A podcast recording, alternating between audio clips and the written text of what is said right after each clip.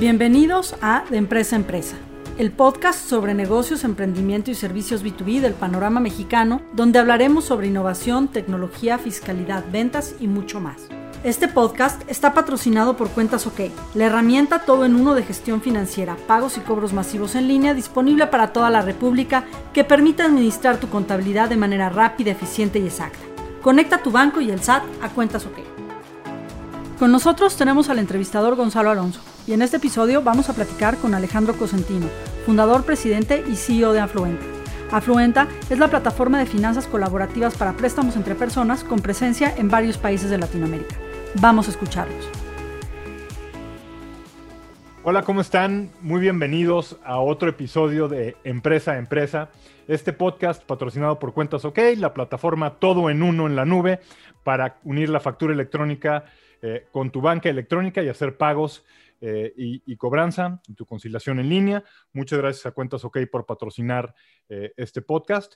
Eh, y con eso arrancamos. Como saben, una vez acabado el comercial, arrancamos. El día de hoy, amigos y amigas, les tengo un invitado súper especial, empezando porque no está en México y nos, nos dio su tiempo de donde está basado. Él está basado en Buenos Aires, Argentina. para mí que me dedico desde hace varios años al mundo del fintech. No, me es una personalidad ajena, sé perfectamente quién, quién es. Para todos ustedes, que muchos de ustedes que nos escuchan están conectados con el mundo de fintech, esto va a ser un verdadero eh, regalo, eh, porque el día de hoy tenemos a Alejandro Cosentino, que es el fundador y CEO de Afluenta. Afluenta eh, es uno de los jugadores claves en crédito en la región.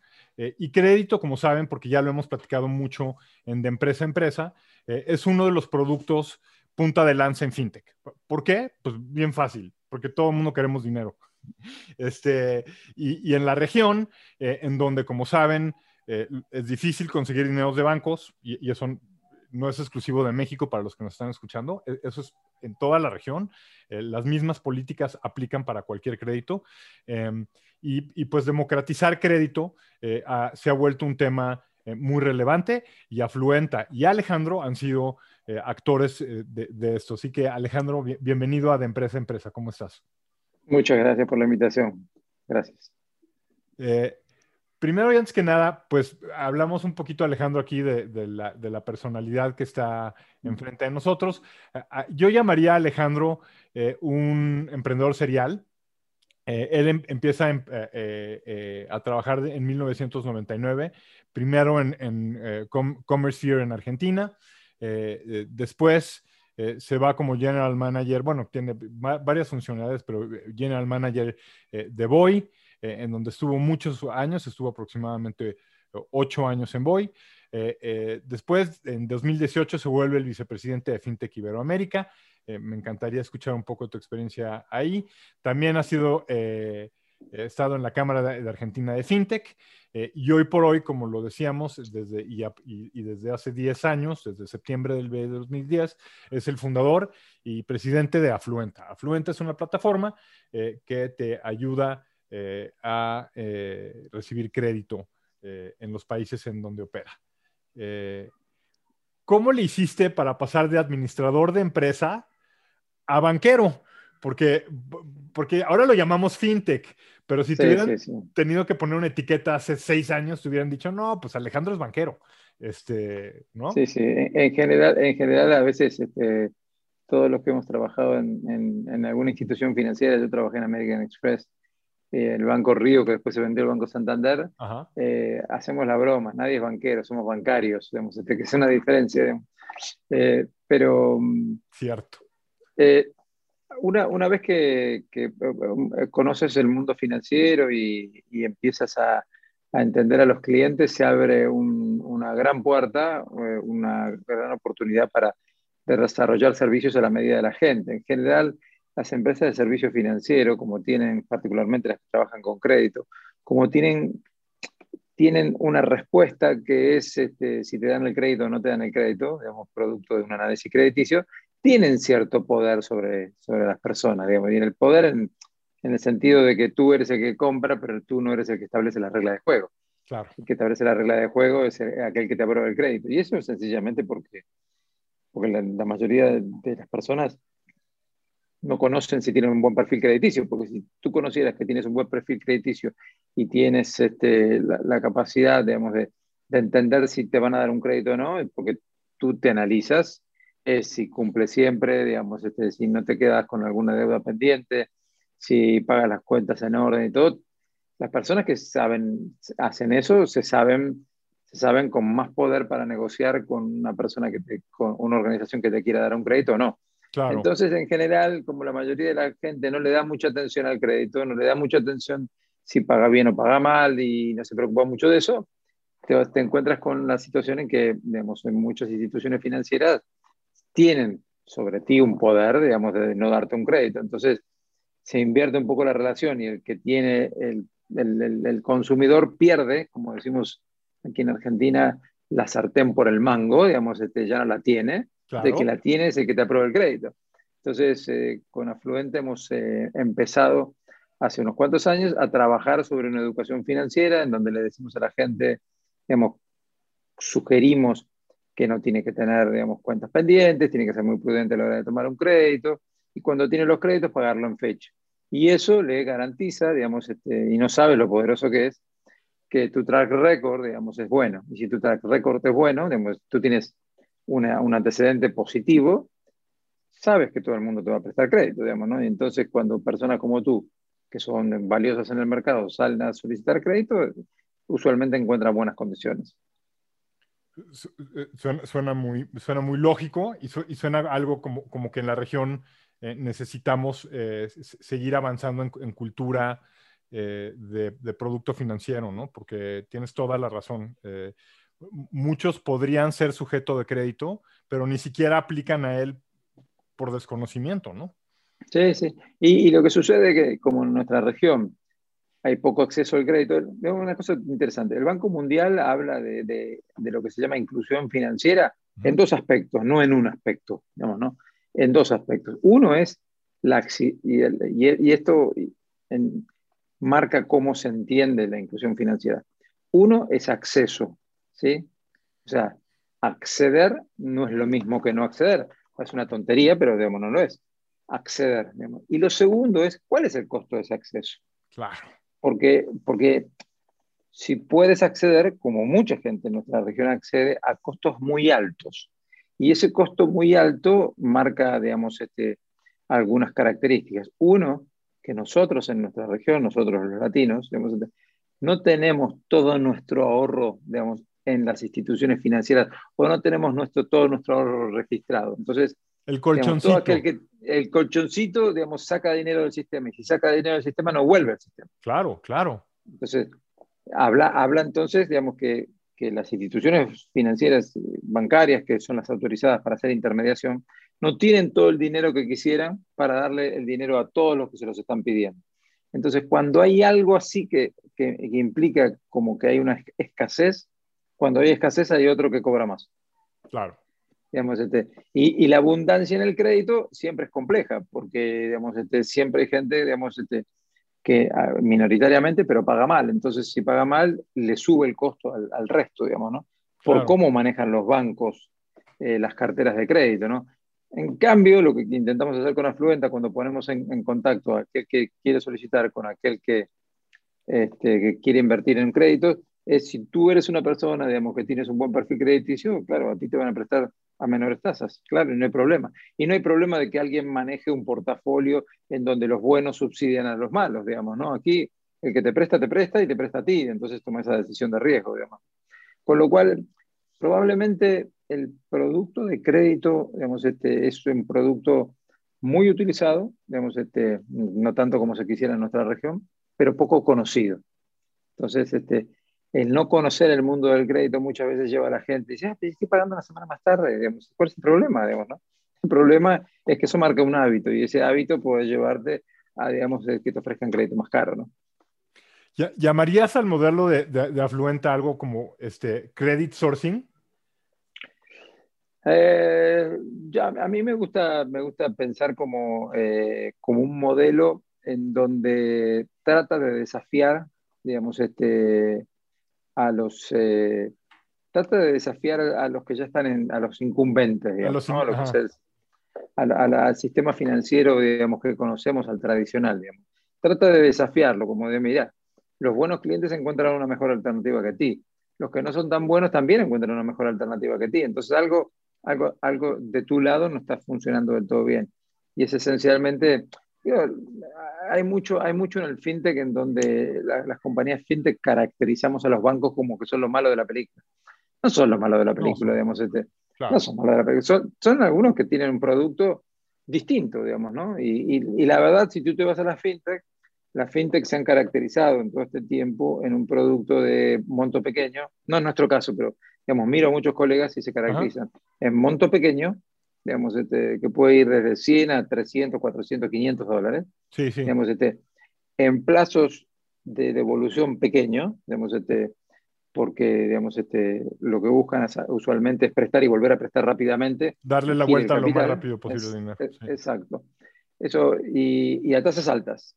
Claro. Porque la verdad es que cuando vas a segmentos, digamos, más populares, la capacidad de repago no es la misma. Entonces, digamos, este, adentro de la tasa de interés hay tres grandes componentes, va, cuatro grandes componentes. Uno es el costo del capital. ¿sí? Segundo, es que ese capital muchas veces, digamos, si va a segmentos de, de, la población, digamos, con menores recursos, tiene un porcentaje de cartera vencida más alto. claro, claro. Tres, Tres, hay que operar el negocio. Operar es conseguir al cliente, darle el crédito, cobrarle, y eso tiene costos. Y cuatro, la renta, ¿no? Entonces, fíjate, cuando de los cuatro, digamos, este, el costo de capital es muy importante, digamos, y te diría que la mora es muy, la cartera vencida es importante. Con los dos, esto, estos dos te hacen un porcentaje muy alto. Entonces, cuando vas a préstamos de vuelta, pequeños, de corto plazo y tasa muy alta, se transforman en tasas de interés muy, muy altas. Muy altas muy altas. Entonces, para algunos, lo bueno de todo esto es que para algunos, cuando pagan bien un par de créditos en eso, tres o cuatro meses ya pagaron bien, encuentran que las tasas de interés pueden bajar. Y si las tasas pueden, de interés pueden bajar, ciertamente a una persona que no estaba incluida la incluyen. ¿sí? Eh, y ahí empieza el, círculo eh, virtuoso de, de, cómo la gente se endeuda, digamos, y va, administrando bien su, su dinero digamos, este, y sus proyectos.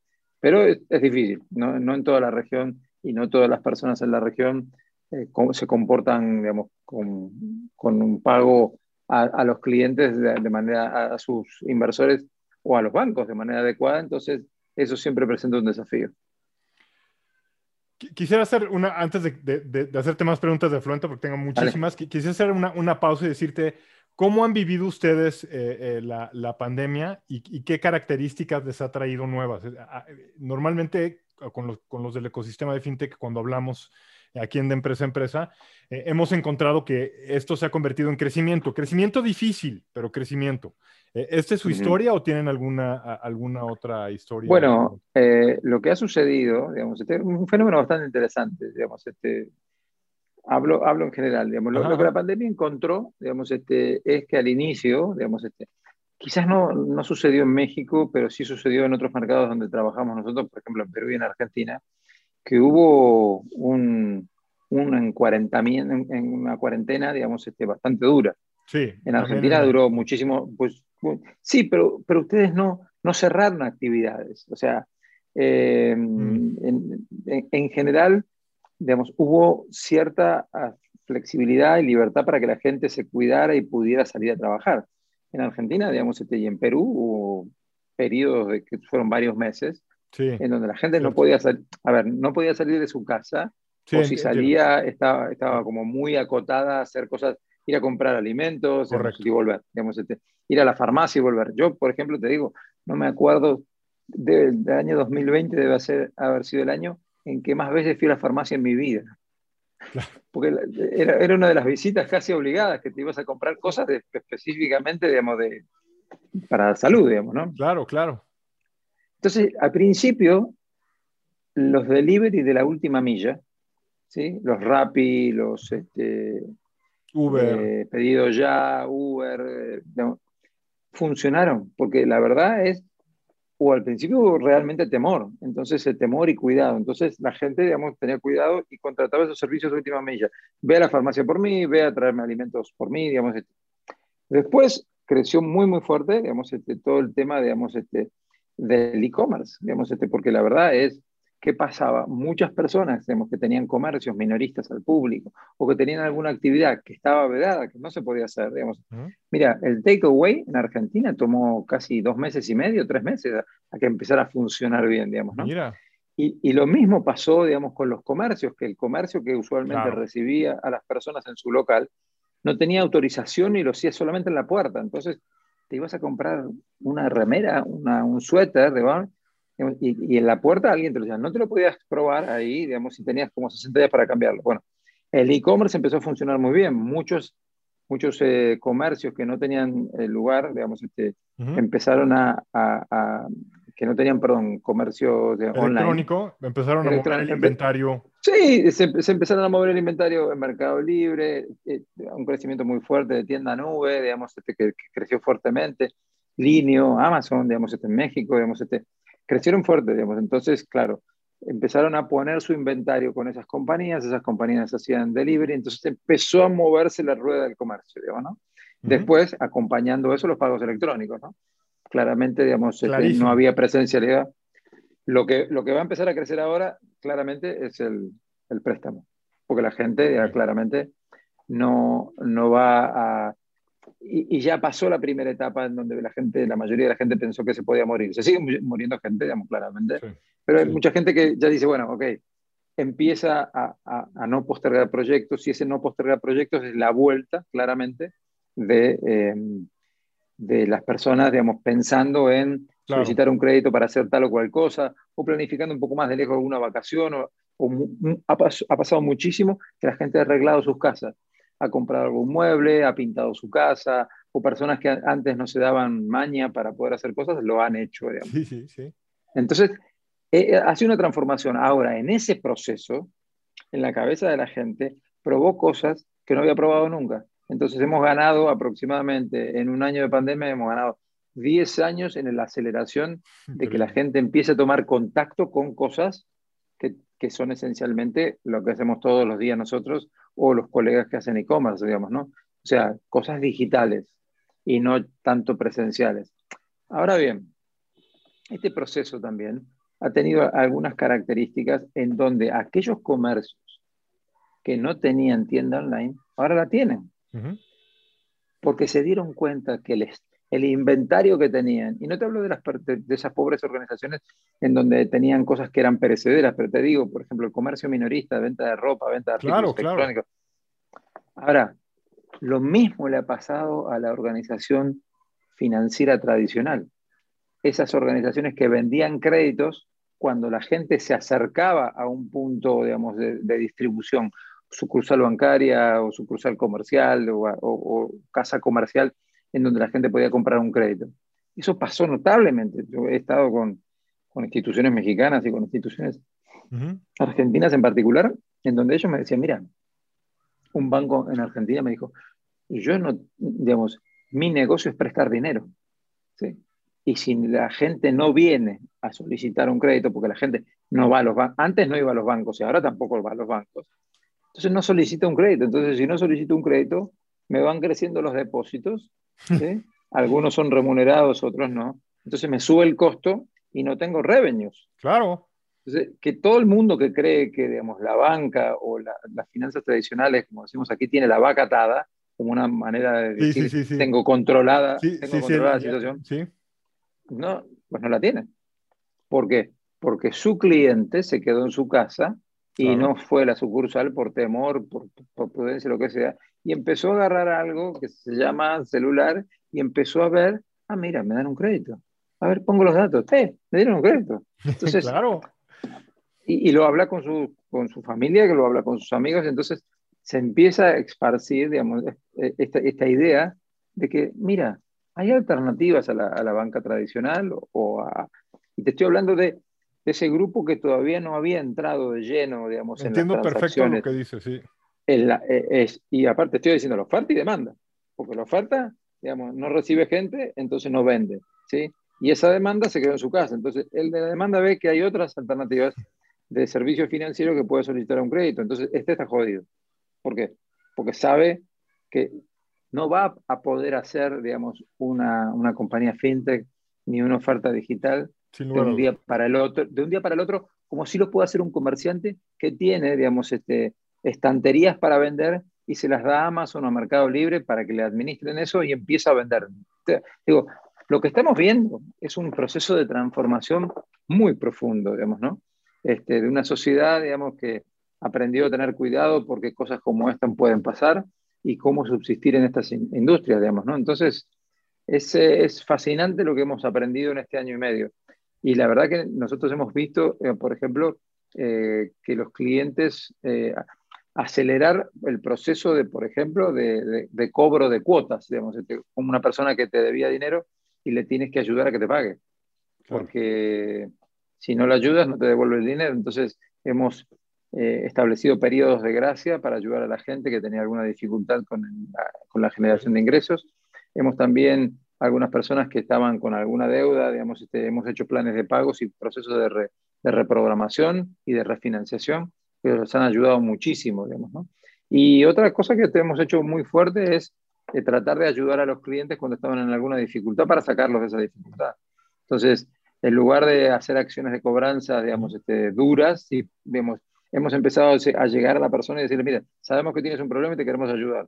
Y acercábamos las herramientas y funcionaba mucho mejor la relación de esa manera y hemos tenido una mejora sustancial de pago de los clientes que estaban en, en una situación de cartera vencida. Y, y, mirando hacia el futuro, esos clientes que ayer eran tu cliente y que ayudaste, mañana son tu fan. O sea, esos nunca se van a ir, o sea, siempre vas a contar con ellos lo que tú mencionas es interesante porque los procesos de, de resolicitación de crédito cuando una persona finaliza o está a punto de finalizar un crédito han aumentado notablemente y los comportamientos de pago de esas personas han, han estado mejor que nunca. La, la, gente se da cuenta de que si cuenta contigo, digamos, este, cuenta con una, una, línea de crédito, empieza a cuidarlo, digamos, ¿no? Estas cosas que escuchamos de que los cisnes negros podían ocurrir, digamos, y, y todos los, referíamos a que Trump había ganado una elección o que el Brexit, digamos, este, el Reino Unido se iba de, Europa.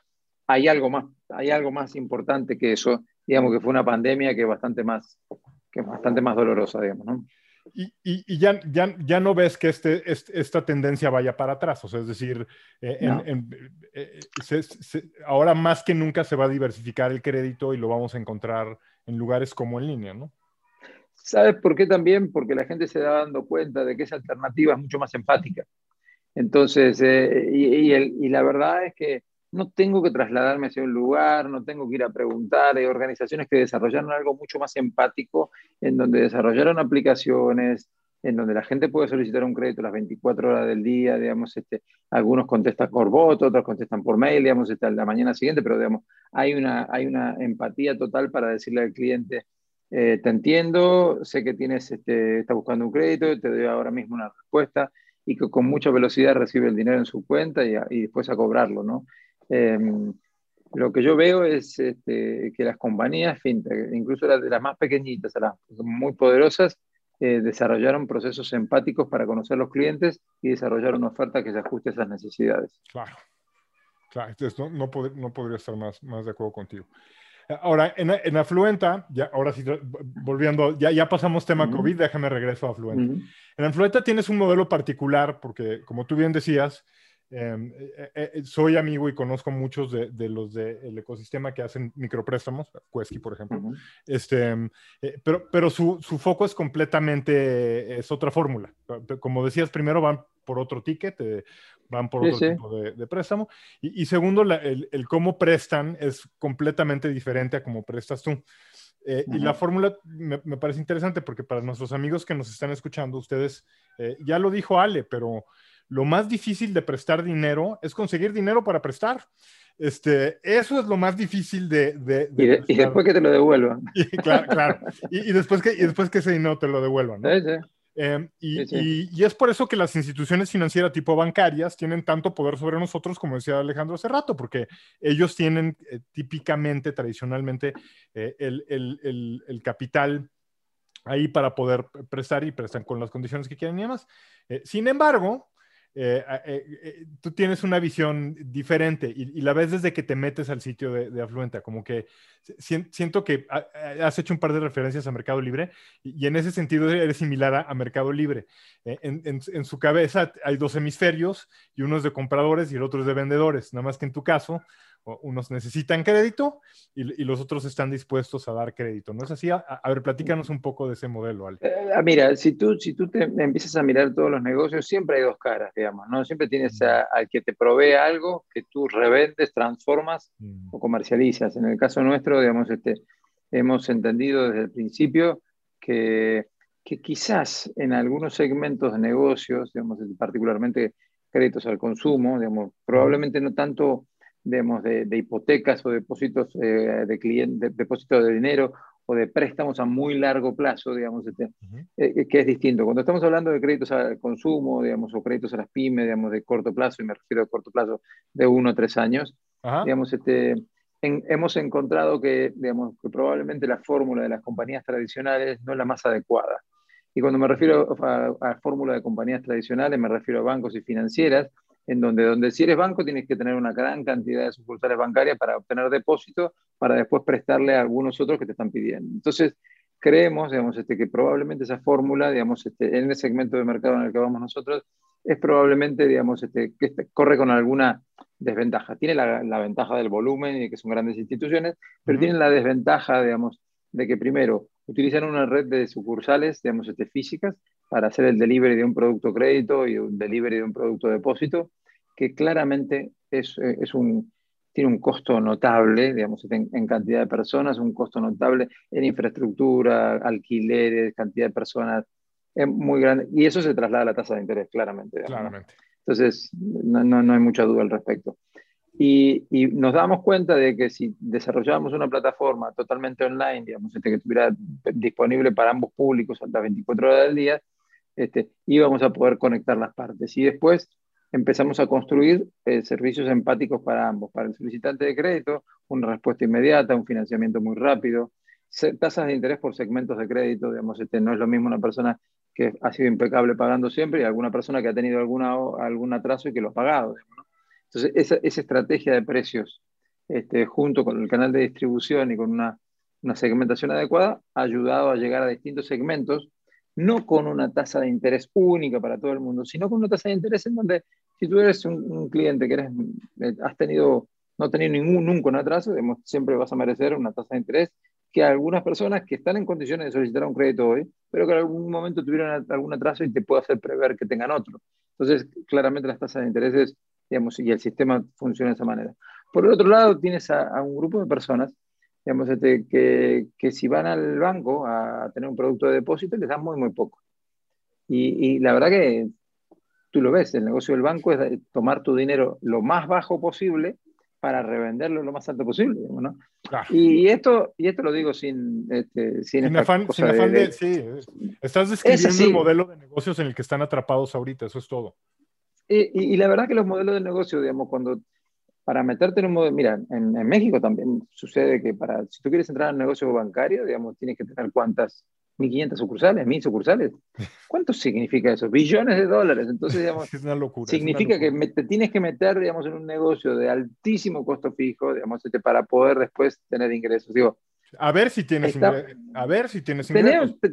Tenemos, tenemos, eh, estamos en, eh, en en un momento, digamos, en donde la transformación de los negocios, producto de la llegada de la tecnología, de la tecnología masiva, de los dispositivos que están en cualquier lado, digamos, este, y que la gente los sabe usar con mucha precisión y que hay software que se desarrollan para ello, estamos en un momento en donde, digamos, este, las barreras de entrada a los negocios han cambiado. Entonces, este, por supuesto, digamos, este, que si alguien le quiere competir en Mercado Libre, la, la, barrera de ingresos es enorme, pero la verdad, digamos, este, para dar crédito, digamos, este, la barrera de ingresos no es tan grande, digamos, este, hay mucha oferta, hay mucha competencia, y entonces eso hace que tengas que ser empático, poner un mejor servicio que la competencia, poner una mejor tasa que la competencia, para lo cual vas a tener que tener mejores eh, procesos de, evaluación crediticia que la competencia, porque hay un costo, como te decía, uno de los cuatro costos que tiene un crédito es la cartera vencida. Entonces, esas son las cosas, digamos, que hay que tener en cuenta. Entonces, cuando tú puedes poner a las dos fuerzas en, en, juego, digamos, empieza un juego virtuoso en donde, digamos, la demanda y la oferta empiezan a trabajar, digamos, y se genera un nuevo negocio, digamos, ¿no? Me, me, me, encanta tu fórmula, me encanta cómo la pensaron, me encanta cómo la, la están ejecutando. No están en toda Latinoamérica. Eh, ¿Nos podrías decir dónde están y por qué han escogido ir abriendo ahí? Mira, eh, por supuesto que, que va pasando el tiempo y van cambiando un poco los negocios, digamos, se va evolucionando. Eh, hay algunas cosas a las que no nos animábamos al principio y ahora te voy a contar y que nos animamos. Nosotros arrancamos en Argentina, digamos, este, siempre tuvimos la intención de ser regionales y nos dimos cuenta de que a los ocho meses que estábamos en Argentina, lanzamos en el año 2012, a los ocho meses ya teníamos solicitantes e inversores en todas las provincias de Argentina o estados, como lo denomina allí en México, que durante todas las horas del día y los siete días de la semana interactuaban. Entonces nos dimos cuenta de que ah, ah, esto, esto, es, es una necesidad no local, es una necesidad nacional. Y yo por mi pasado en instituciones digamos, este, financieras anteriores sabía digamos, que no todos los latinoamericanos nos parecemos en algo, digamos, este, por supuesto que no es lo mismo un mexicano que un argentino, pero, entiendo perfecto lo que dices. A la hora a la hora de hacer algunas actividades nos parecemos bastante. Claro que sí. Entonces, Y, y, por otro lado, digamos, si tú miras, miras cómo está conformada la banca este, en nuestra región, ha tenido influencias muy fuertes de Estados Unidos, digamos, este, probablemente más en México que en Argentina, pero en Argentina ha tenido una influencia notablemente eh, el primer banco, eh, la, expansión, digamos, que hizo la banca española, la hizo en primer lugar en Argentina, digamos, que fue que el BBVA compró el banco francés, este, y el Santander compró el Banco Río, ahí, ahí trabajaba yo. Y después se expandieron fuertemente en la región. De hecho, digamos, este, todo el mundo sabe, digamos, que el BBVA México es, el es un porcentaje muy, muy alto, por arriba del 50% de BBU global, digamos, ¿no? Entonces, por supuesto. Y además lo perfuman abiertamente y es como, en México es como un sello de garantía, ¿no? Es así como de... Claro. No estás tratando con el de aquí. Fíjate que si la banca española no se hubiera expandido a Latinoamérica, probablemente hubiera quebrado.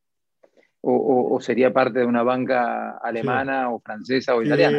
Sí, Digo, eh, y, eso no es una crítica, ¿eh? la verdad que No, no, no, es, es, una observación e, de economía de, lo, de cómo se comportó, ¿no? Lo, lo, hicieron bien, se expandieron, pero, fíjate que en alguna, en alguna medida ese, esa fuerza con la que España digamos, este, ha exportado sus servicios financieros y la fuerza con la que Estados Unidos ha exportado sus servicios financieros, dos modelos distintos, Dos modelos distintos.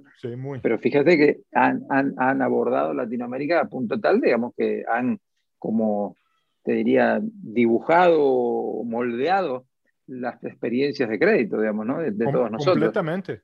Y, además, y, nuestra perspectiva de la banca y del crédito, porque, por ejemplo, lo que nosotros consideramos en la región como bancos muy importantes, eh, en, en, en México BBVA es el número uno, ¿no? Cuando te vas a los listados del ranking de banca mundial, pues BBVA ha de ser el 120 o el 130, o sea, no, entra ni siquiera en los, en los 100 primeros bancos. Este, eh. Pero fíjate, fíjate que la estrategia ha sido tan exitosa, digamos, este, y se expandió, digamos, este, eh, si, tú miras, por ejemplo, eh, Citibank en los, en los, Estados Unidos, digamos, ha empezado a desinvertir de sucursales a punto tal de que no encuentras en algunos estados muy importantes como en Massachusetts. Texas no hay City, por ejemplo. En no Texas hay, no hay City. No, pero, pero, pero en, en, en, Massachusetts tampoco hay sucursales de Citibank. Exacto, y hay clientes que, digamos, tienen esa cosa de conectarse al home banking, este, a la aplicación. Pero es una estrategia totalmente distinta, digamos, ¿no? Digamos, creo que el BBVA tiene cerca de 2.000 sucursales, 2.000 sucursales en México. En Argentina el banco más grande tiene 600 imagínate, digamos, este, eh, que son, son, digamos, este, enfoques distintos. Y la verdad, digamos, este, que ambos dos enfoques están siendo cruzados por la tecnología de una manera terrible. Entonces, este, eh, yo, yo, creo que estamos de la misma manera en donde, digamos, nosotros nos acordaremos del año 2020, que éramos, este, estábamos trabajando y vino una pandemia a muchos de los que trabajamos en, en, los servicios financieros vamos a recordar, digamos, este, este, tiempo, no solamente por la pandemia, sino por cómo ha sido el crecimiento de la industria fintech o de la industria donde la tecnología empieza a cambiar a los servicios financieros a punto de modelarlos de una manera distinta, digamos, ¿no? Por supuesto. Fíjate que, digamos, la banca española, digamos, poniendo sucursales, una, que te diría casi una en cada cuadra, penetró muy fuerte en Latinoamérica, pero también vamos a hacer, vamos a poder contar que hubo una compañía como Nubank que tiene 30 millones de clientes en Brasil, digamos, este, que empezó con una aplicación. Entonces, estamos, estamos enfrente de cambios muy importantes, digamos, este, que se reflejan en cambios de consumidores también, digamos, Entonces los consumidores empiezan a entender, digamos, este, la finanza de una manera distinta y empiezan a hacer valer su poder. En, en, México, Ale, hay una preocupación muy grande eh, y, que tiene que ver cómo llevamos, hablando de inclusión financiera, cómo llevamos estos servicios eh, a los 20 millones de mexicanos, en el caso de México, que están por debajo del cinturón de pobreza. ¿no? y en una forma que yo creo es un poquito inocente, sin, sin afán de criticar demasiado, la solución que se pretendió aquí en México fue poner un banco del bienestar. Eh, eh, y digo banco del bienestar y le hago así a propósito porque acabó siendo un banco que no es banco y que no necesariamente da bienestar, con la idea de hacer llegar servicios ágiles eh, eh, de finanzas a la gente que lo necesita. ¿Qué, más gente necesita un préstamo que el que no tiene que comer al rato? ¿no? Este, mm. esa, es, la idea. y lo que hemos descubierto, sobre todo en, todos los países, pero en mi experiencia en México, es que la, la banca no es la institución eh, que, que, cierre esa brecha financiera. Está, está clarísimo, ¿no? No, no tiene... Eh, o, quizás, o quizás, ¿sabes que Está dirigida a un segmento de la población. A mí me gusta, a mí me gusta, mira, Argentina es un país de 48 millones de habitantes. Y la banca es un buen servicio, porque los de verdad son buenos, digamos, este, para 7 millones de personas. Punto. Exacto. Eh, y si, y si crece el Producto Bruto sistemáticamente por 4 o 5 años, le llegará a 10 millones de personas pero digamos, no va a pasar de ahí, digamos, esta es la realidad, digamos, este, no pasa de ahí. Eh, eh, Ahora, sí, como tú dices, hay otro segmento, ¿qué hacemos con el resto de la gente? Eh, exacto. Y, y, para el resto de la gente, digamos, yo creo que ha llegado el fintech para quedarse, digamos, este. creo que las compañías fintech en la actualidad, digamos, este, tienen una oferta de productos que llega a un grupo de clientes y no llega a otros. Por ejemplo, hipotecas y, digamos, em, empujadas por fintech no hay demasiado.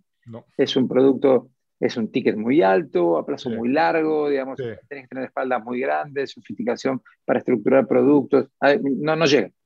Ah, tarjetas, tarjetas de crédito para, para, los segmentos muy altos tampoco llega, porque la verdad, digamos, este, si tienes a Santander que te da dos tarjetas de crédito, tres tarjetas de crédito con 7 mil dólares cada uno de máximo, tienes que tener una compañía fintech muy, muy fuerte, con una espalda muy, muy grande, digamos, una capacidad de generar fondeo terrible, digamos, para poder abastecer eso. Ahora bien, cuando vas a millones de personas donde se requiere poco, digamos, este, poco dinero para, digamos, este, para poder abastecer, ahí sí.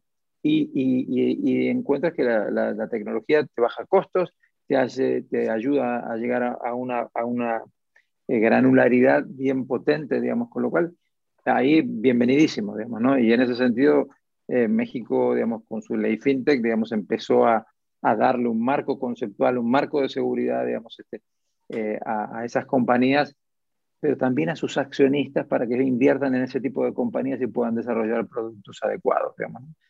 ¿Cuál ha sido tu experiencia con la ley FinTech en México, Ale? ¿Y, y Afluente está sacando su, está sacando su licencia o, o no son requeridos? Sí, nosotros estamos, eh, ya hicimos este, la presentación, digamos, el año pasado, digamos, para, para, nuestra licencia y estamos esperando, como otras muchas compañías, digamos, este, que, que se resuelva acerca de eso, digamos, este, eh, la experiencia que nosotros tuvimos fue, la verdad, digamos, este, imagínate que eh, en Argentina, probablemente Argentina es el país que más ha tardado en adoptar al fintech, digamos, este, con, eh, con la formalidad del caso, digamos, ¿no? Y, si tú miras México, siete, entre 7 y 8, digamos, este, entre 70 y 80% de las compañías que venían fuera de la región, fuera de Latinoamérica, iban a aterrizar primero en México, porque había porque había un aeropuerto, claro, con luces, digamos, una pista para poder aterrizar. En el resto de los países no había, digamos, ese tipo de cosas. Entonces la compañía dice, ahí no voy a aterrizar, digamos, es, es claro. Y, la, experiencia que nosotros tuvimos es muy positiva. El regulador siempre fue muy empático, digamos, desde tuvo objetivos ambiciosos y claros desde un inicio. Es un proceso muy, muy dificultoso. Piensa que yo recordaba, digamos, este marzo, que creo que fue el 8 o 9 de marzo del 2018, en donde el presidente Peña Nieto firmó, digamos, la ley FinTech en la Convención Nacional Bancaria. Yo estaba ahí, digamos, este, digamos este, nuestra country manager en ese momento estaba al lado del presidente Peña Nieto. Y, fíjate que con todo el esfuerzo, con toda la dedicación que le ha puesto, digamos, eh, le ha costado, digamos, este, es complejo, digamos, ¿no? Entonces, este, lo, lo, bueno, lo, lo, interesante que hizo México es que abordó un problema que sabía difícil, digamos, este, y lo hizo con mucha valentía, digamos. Este. Y bueno, después nos agarró la pandemia a todos, digamos, ¿no? Pero si tú miras eso, digamos, este, yo en general, tú sabes que eh, en, nuestra, en nuestra industria, digamos, en la industria fintech, hay muchas personas que, digamos, este, que se oponen a la, a la ley fintech en México, o que, incluso mexicanos, ¿no? Digamos, este, o algunas otras personas que prefieren que no haya nada, digamos. Este, sí, que sea lo oeste todavía, ¿no? Que el... Y yo siempre, sí, yo siempre digo lo mismo, mira, si estamos hablando de dinero, digamos, estamos hablando de salud, o sea, medicamentos, estamos hablando de alimentos, transporte, es verdad, nos guste, que nos guste, tiene que haber una, una regulación porque siempre ya nos precede a nosotros eso. Entonces no vamos a inventar una industria en donde vamos a tener aviones que no estén regulados, digamos, este, medicamentos que no estén regulados, este, dinero, digamos, que se transaccione que no esté regulado. Es, no es posible.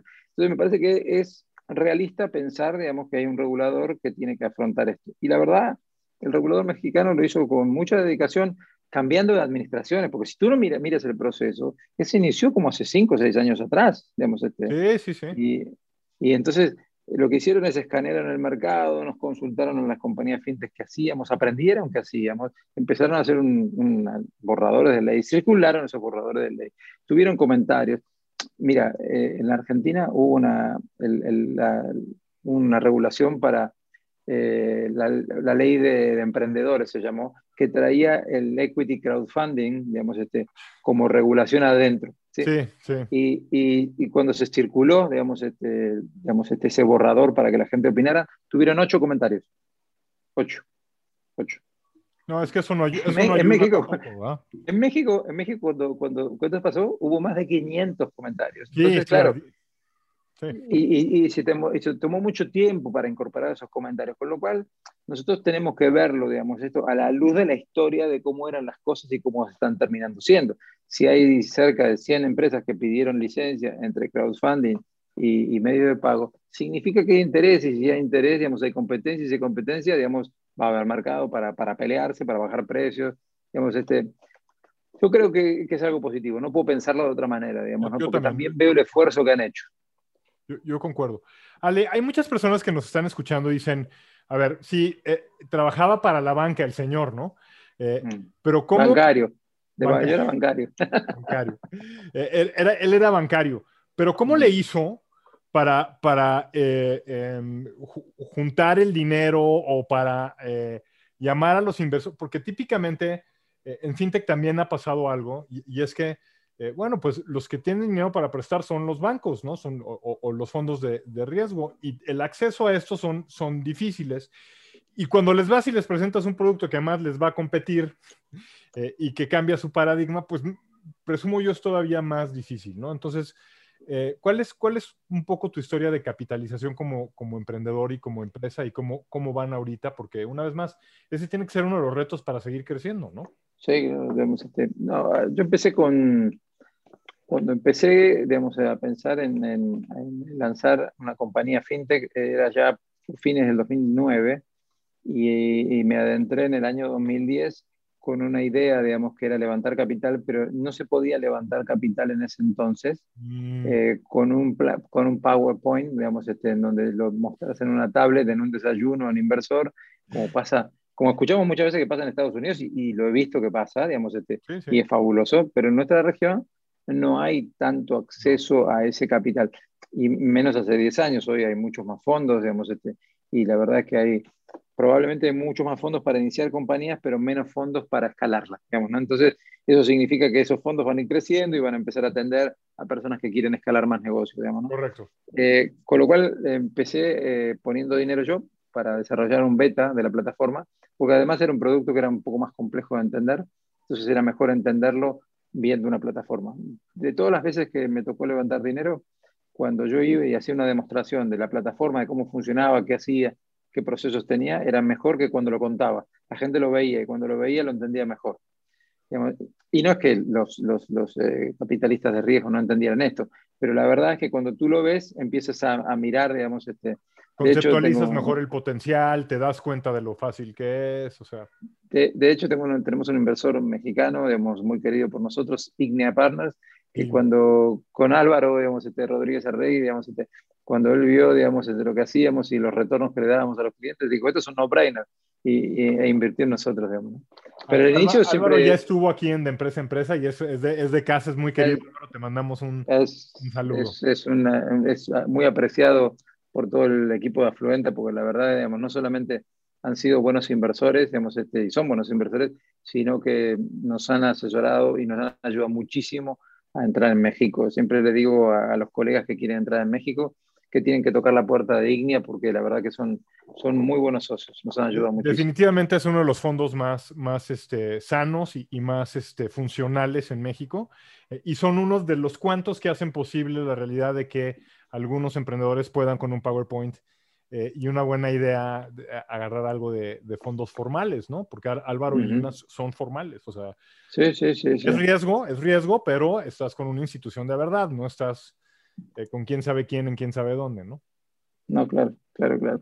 Bueno, y entonces lo que empecé a hacer, digamos, eh, financié, digamos, yo al inicio de la compañía, digamos, este, y después me acerqué a algunas personas que, que les había interesado la idea y visité a 12 fondos, digamos, este, al principio fue en Argentina, digamos, fondos y, family offices, familias que tenían la disponibilidad de dinero para financiarnos, este, eh, y logramos un primer financiamiento con un inversor, digamos, este, eh, del mundo real, digamos, un inversor agropecuario, digamos, este, que tenía eh, grandes extensiones de tierra, digamos, este, entonces tenía, tenía capacidad financiera para financiar, nos financió, y ahí lanzamos, digamos, este, crecimos durante dos años y después empezamos a buscar de nuevo.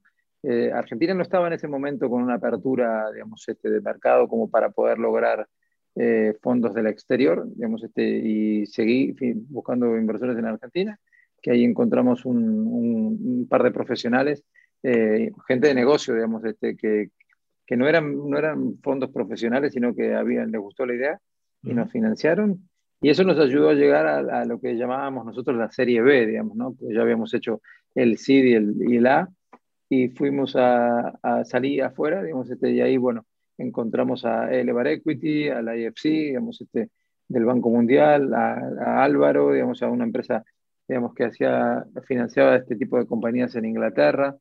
Eh, y ahí ya teníamos track record, digamos, este, ya había pasado un tiempo, digamos, ya estábamos operando en dos mercados, entonces nos ayudaron en la expansión, particularmente en México, este, y nos tomó tiempo, nos tomó esfuerzo, hemos este, construir un equipo en México también este, es complejo porque hay alta competencia, digamos, entonces la lucha por el talento eh, es, es, es, difícil.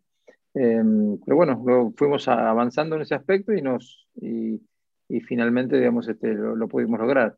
Eh, aplicamos para la ley de FinTech, digamos, este, y ahora estamos trabajando sobre una idea sobre la que inicialmente, no es que no nos animáramos, pero bueno, sí, eh, fue difícil animarse a esto, que tiene que ver con, digamos, quitarle los bordes, digamos, este, porque la verdad que el argentino le presta al argentino, el mexicano al mexicano y el peruano al peruano. Y la idea nuestra es quitar los bordes, o sea, hacer algo que border, borderless, digamos, Y nosotros creemos que se puede hoy.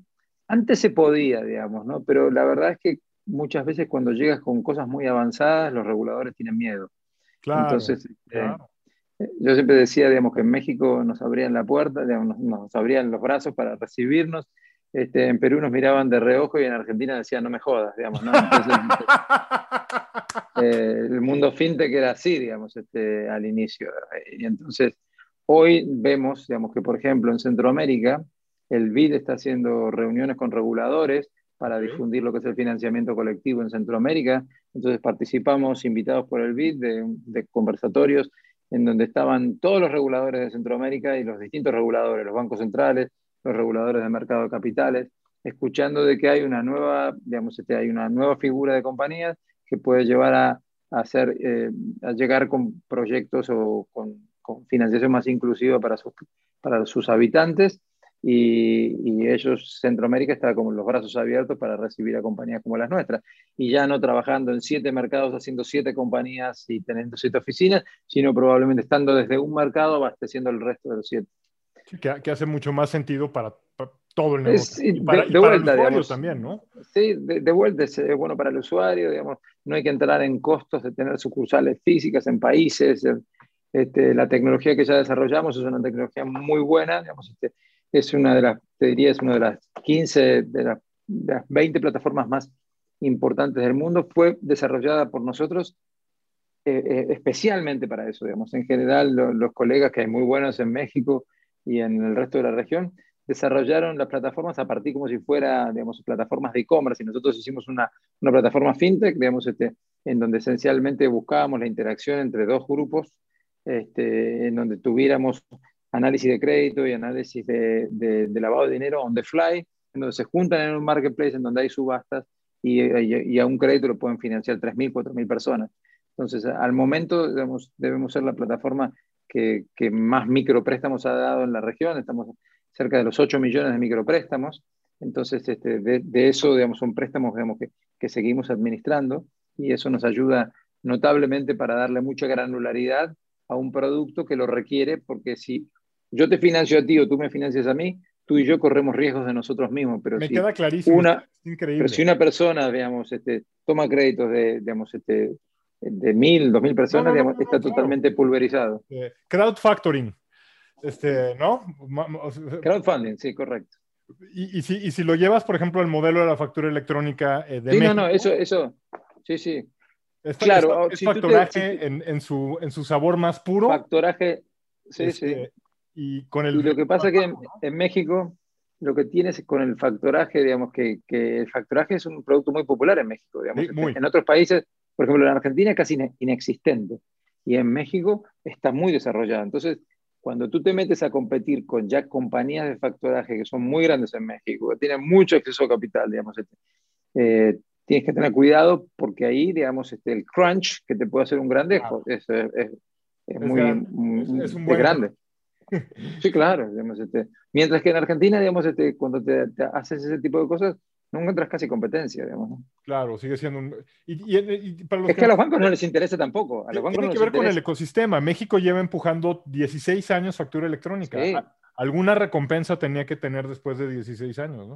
Pero además, digamos, México es un país en donde, digamos, este, en, en, sus distintas, en sus distintos momentos siempre hay financiamiento, digamos. Este, tú puedes obtener un financiamiento más caro, más barato, digamos, este, pero tiene financiamiento.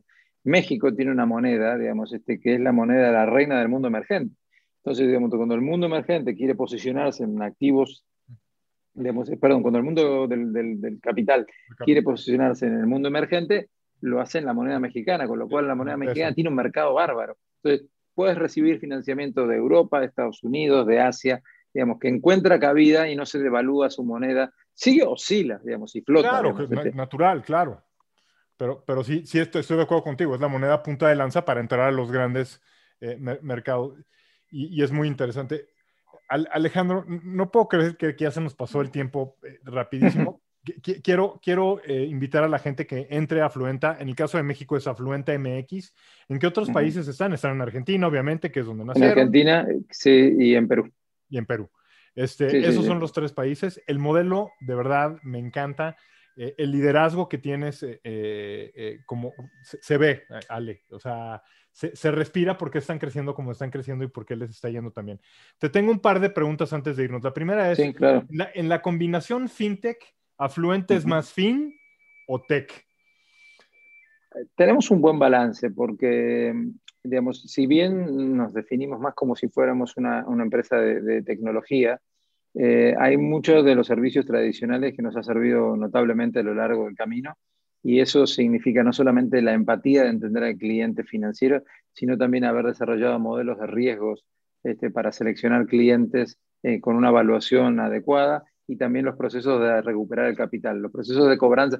Siempre habrás escuchado decir, digamos, este, que es muy difícil, digamos, este, siempre es fácil otorgar un crédito y es difícil cobrarlo de regreso, digamos, ¿no? Sí. Bueno, digamos, este, eso, eso lo tenemos personas que vienen entrenadas ya en el mundo tech, digamos, este, perdón, en el mundo fin, financiero, sí. digamos que, que, son personas que trabajaron en cobranzas, en análisis de riesgos, este, que son los que ayudan a recuperar el dinero para que la gente vuelva a prestar.